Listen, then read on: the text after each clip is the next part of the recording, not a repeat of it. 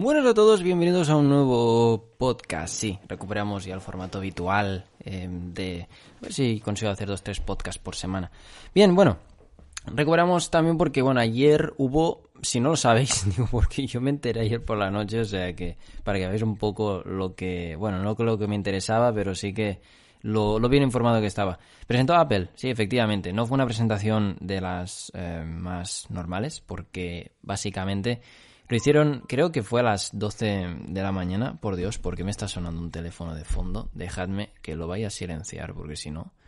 En fin, bueno, es que no es ni el teléfono principal. En fin, ya está. Yo se lo voy a escuchar de fondo. Bien, sí, presentó efectivamente Apple. Apple hizo, bueno, ya sabéis que el año pasado hizo una, una presentación similar, que presentó los nuevos iPad Pro, si no recuerdo mal, y, y alguna cosilla más.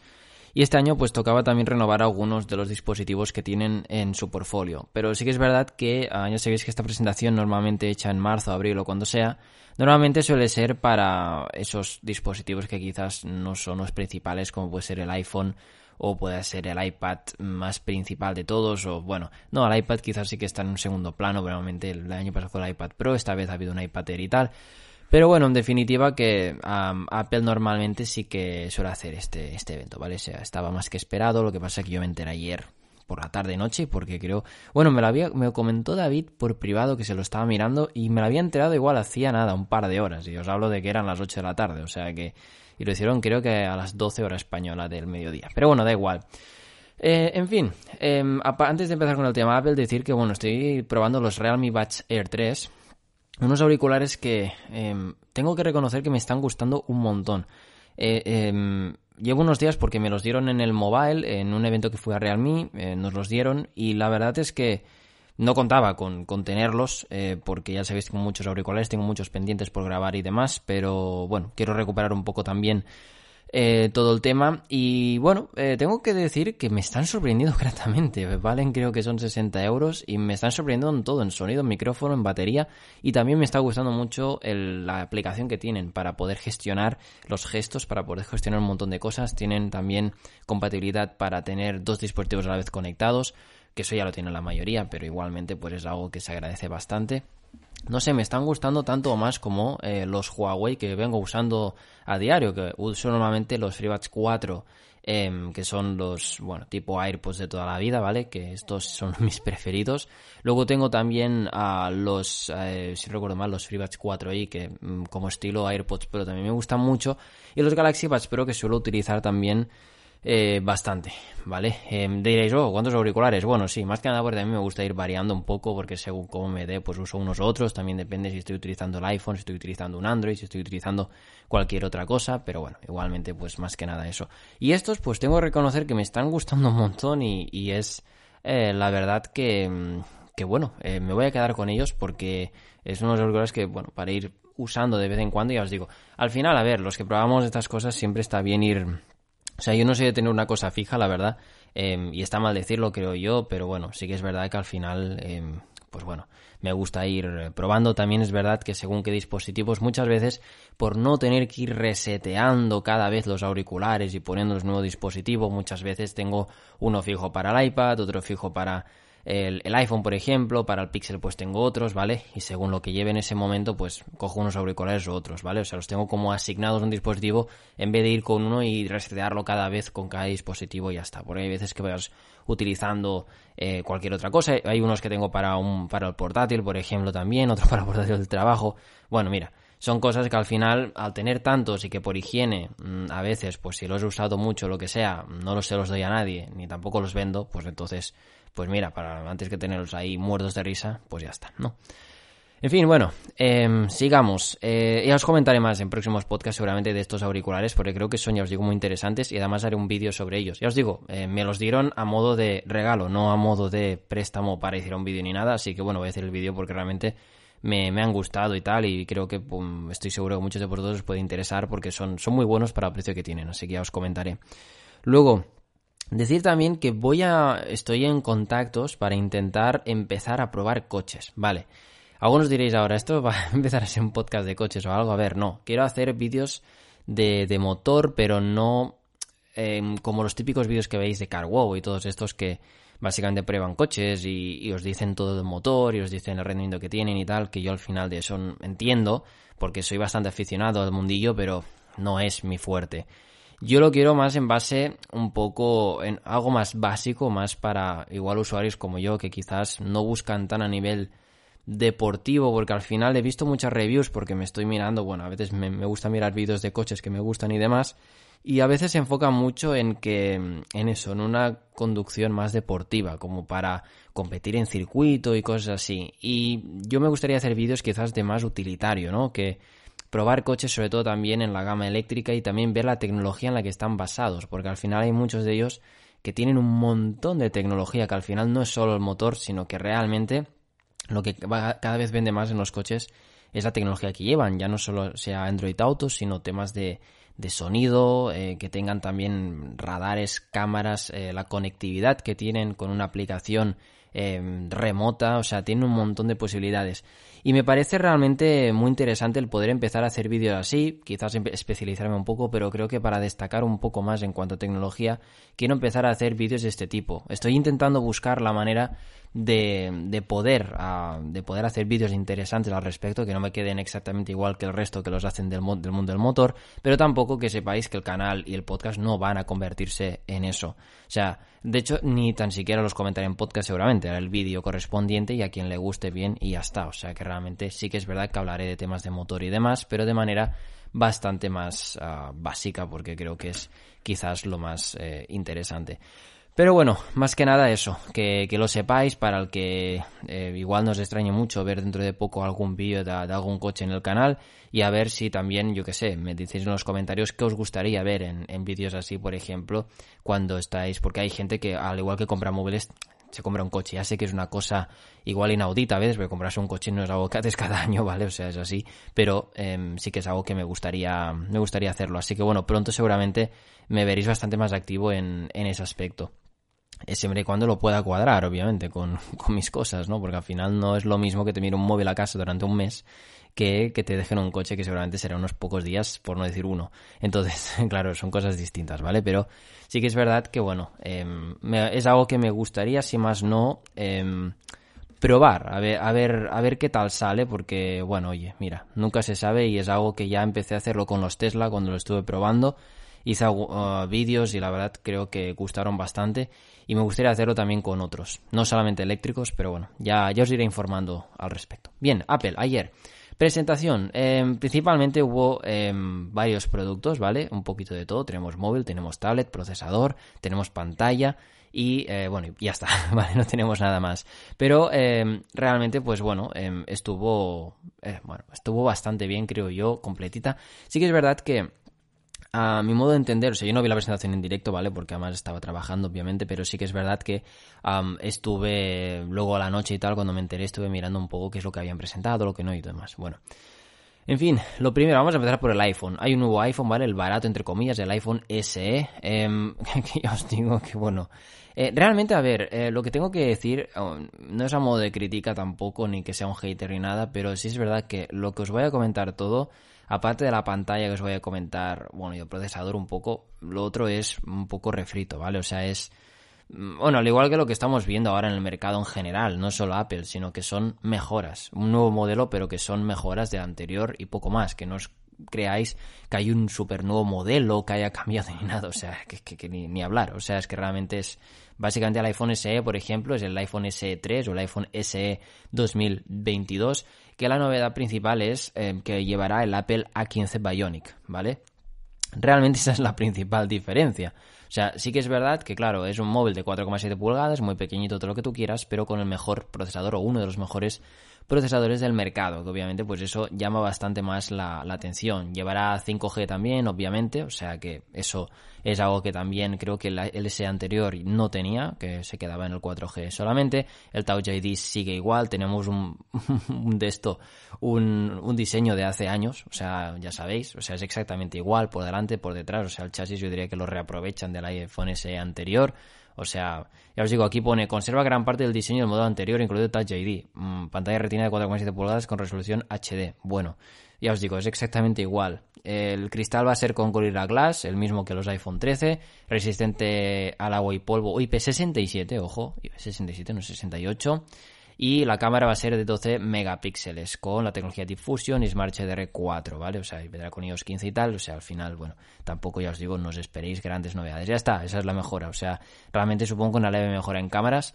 La cámara frontal sigue siendo de 7, grabará hasta 4K 60 y bueno, 5G, eh, Wi-Fi 6, que eso creo que el Wi-Fi 6 no sé si el anterior lo llevaba, pero bueno, este sí, que sepáis que lleva el 5G, lleva el Wi-Fi 6 también, Bluetooth 5.0, el Gorilla Glass, el IP67, que no sé si el anterior lo tenía o no.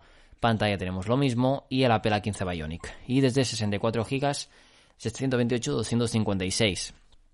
¿Qué de, precios? Eh, ahí es donde os interesará. La versión básica de 64 en España 529 euros, la de 128 la tendremos por 579 y la de 256 por el módico precio de 699 euros. Que yo, sinceramente, todas estas, eh, todos estos precios me parecen ultra caros para un teléfono que, aunque sea eh, bastante compacto y todo lo que tú quieras, mm, yo personalmente, personalmente creo que antes me iría a por el. Bueno, a ver, si vas a por el de 64 y te basta, aún, pero es que por 529 euros a no ser que quieras un móvil compacto, pequeño, sí o sí, yo no lo veo. O sea, más que nada porque por esos 529 euros eh, me parece una barbaridad.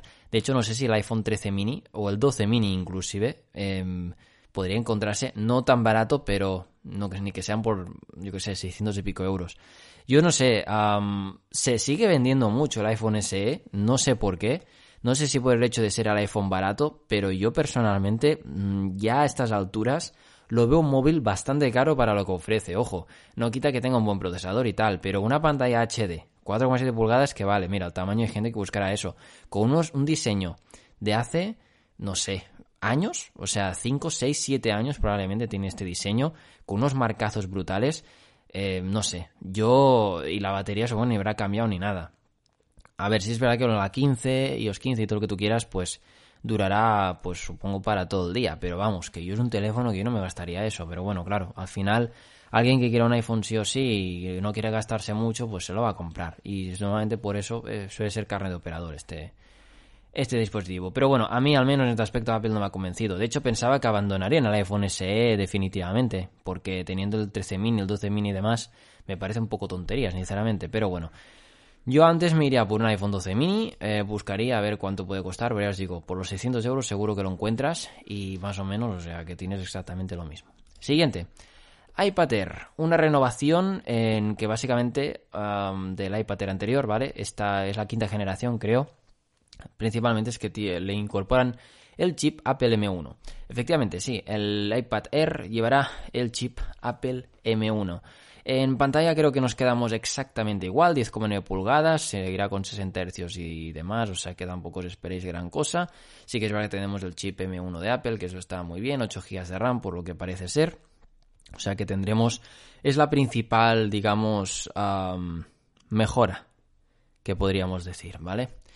Y la cámara frontal habrá una mejor, eso sí, que de los 7 megapíxeles pasa a los 12 megapíxeles con el Center Stage. El Center Stage, si no recuerdo mal, es yo esto en el iPad Pro em, es algo que va bastante bien en videollamadas, en muchas aplicaciones, tanto en FaceTime como en Skype, como creo que en Google Meet y en otras.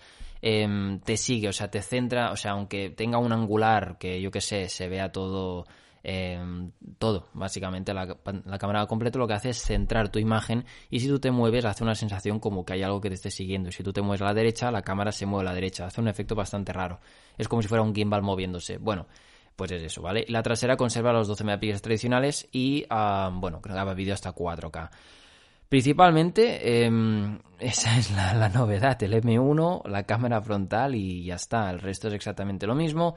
Precios ah, que más o menos creo que son similares, desde 64 GB 679 euros y la de 256 por 849. Esto seguramente lo veréis más barato en un futuro. Diseños exactamente calcado, lector de huellas también. O sea, yo, tuve el iPad Air, el de cuarta generación, que además también se, pues, se le puede poner el, el, Magic Keyboard también, que es totalmente compatible, compatible con Apple Pencil, o sea, os digo, que no hay una gran novedad en cuanto a este iPad Air, ¿vale? Al final eh, yo creo que es lo mínimo. Un procesador nuevo, más potente, que el anterior ya sabéis que tenía la 14, si no recuerdo mal, y esta vez pues que tienes el Apple M1, que quieras que no, es el mismo que tienen los iPad Pro actuales, que es el mismo que tengo yo en el desktop. Pasa que, claro, a ver, salvando distancias en, pantalla y muchas otras cosas, pero bueno, una renovación muy justita y, oye, ya está. Tampoco que con el A14 ya iba bien ¿eh? el iPad Air, ya os lo puedo asegurar.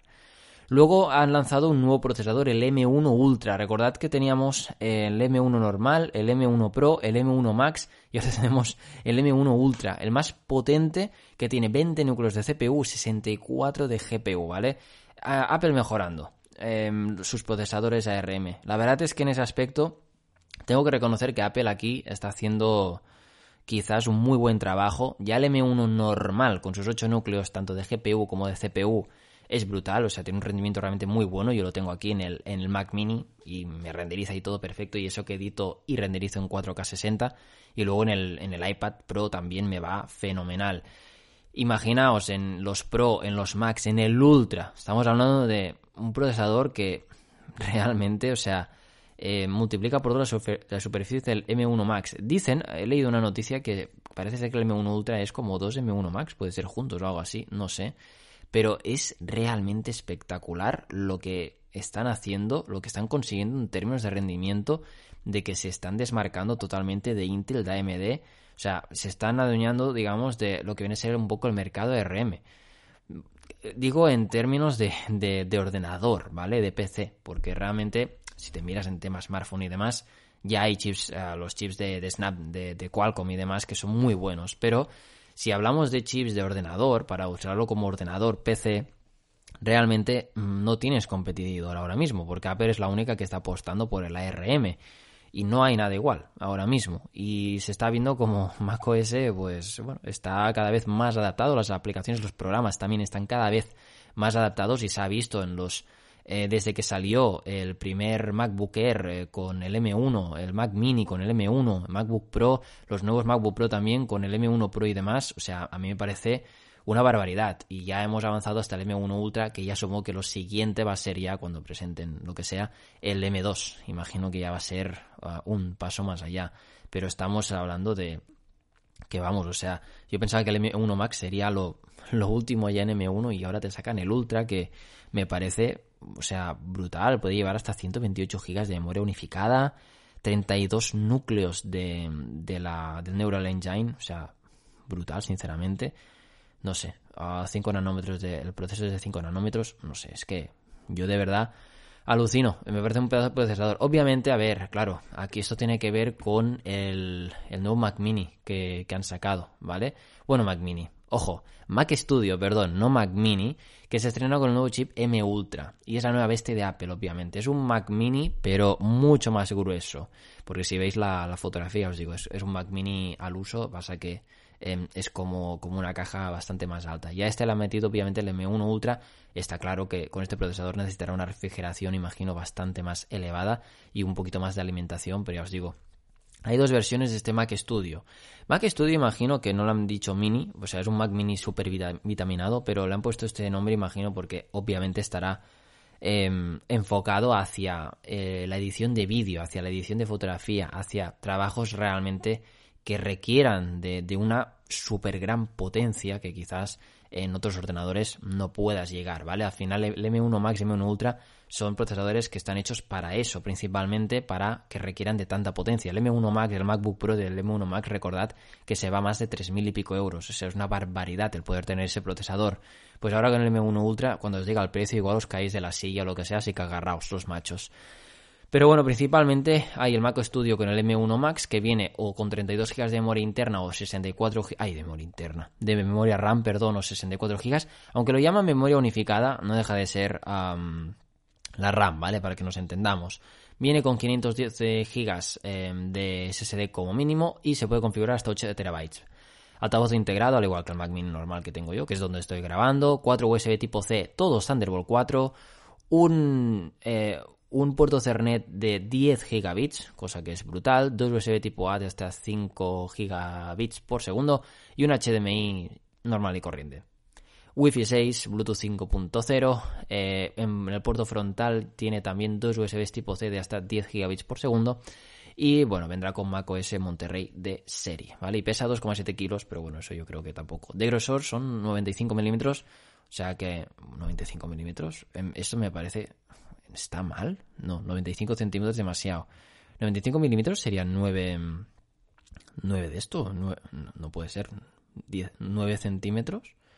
Esto está mal, me lo parece a mí, me parece muy poco, porque 9 centímetros es nada. O sea, esto de grosor tiene bastante más, al menos por foto, pues esto no tiene 95 milímetros. Bueno, no sé, se habrán equivocado aquí. No, no sé realmente. O igual. Ah, no, espera. Bueno, da igual. No sé, son las, los datos. Igualmente, a ver, tampoco es que sea. Las dimensiones 9,5 centímetros de alto. Ah, no, pues sí. Pues parece mucho más grueso en las fotos. Ostras. Claro, 9,5 centímetros, claro, es que estoy pensando yo en minutos de los móviles, se me va la olla, de verdad, chicos, se me está yendo mucho a la olla, claro, 95 milímetros son 9,5 centímetros, claro, ya me cuadra, sí, sí, sí, ah, pues no es tan grueso, en fotos parecía que sí, pero vamos, que no me parece una barbaridad. A ver, no es, no es del todo feo, eh, la verdad, pero yo creo que es tan grueso porque, por lo que estoy viendo, al menos, es que tiene telita. Pero ya os digo, es un mini ordenador al final, ¿eh? O sea que sea más grueso o no, mm, tampoco creo que tenga mucha importancia. En fin, este que tiene el M1 Max, 2.329 euros. Ojo, desde. O sea, en la versión de 32 GB y 512 em, GB, que yo para mí iría más que sobrado, obviamente, y para cualquier humano, pero supongo que, bueno, depende también de, los usos de, cada uno. Pero me parece brutal. 2.329 euros.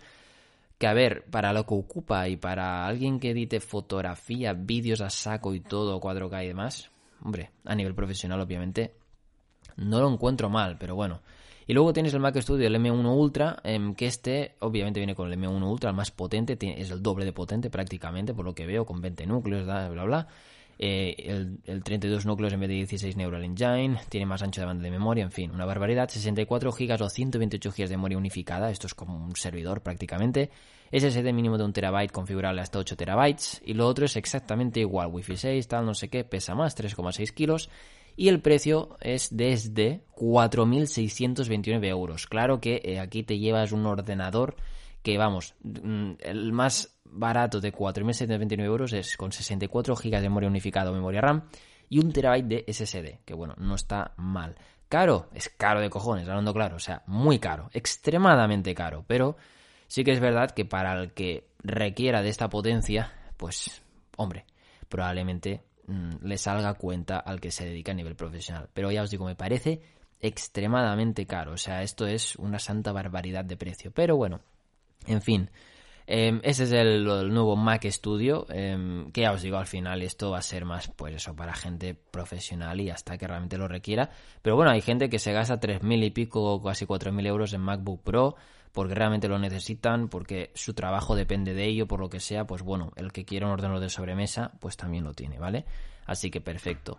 Luego han presentado el Mac Studio Display, porque claro, obviamente necesitas una pantalla acorde al Mac Studio. Y bueno, es un nuevo monitor externo 5K de Apple que llega con cámara integrada y sonido, bueno, sonido eh, que se supone que es súper eh, bueno, sistema de sonido compatible con Dolby Atmos, lo de la cámara frontal, bueno, tampoco lo veo para tanto, pero bueno, por si quieres hacer videollamadas o lo que sea.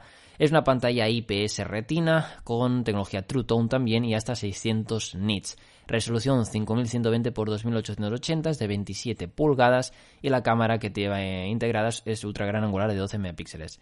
Tiene 6 altavoces estéreo, como tienes con Dolby Atmos, 3 micrófonos también para obviamente hacer tus llamaditas y tiene conexión Thunderbolt 3, o sea USB tipo C de hasta 96 vatios que supongo es para alimentarlo, y USB tipo C de hasta 10 gigabits por segundo.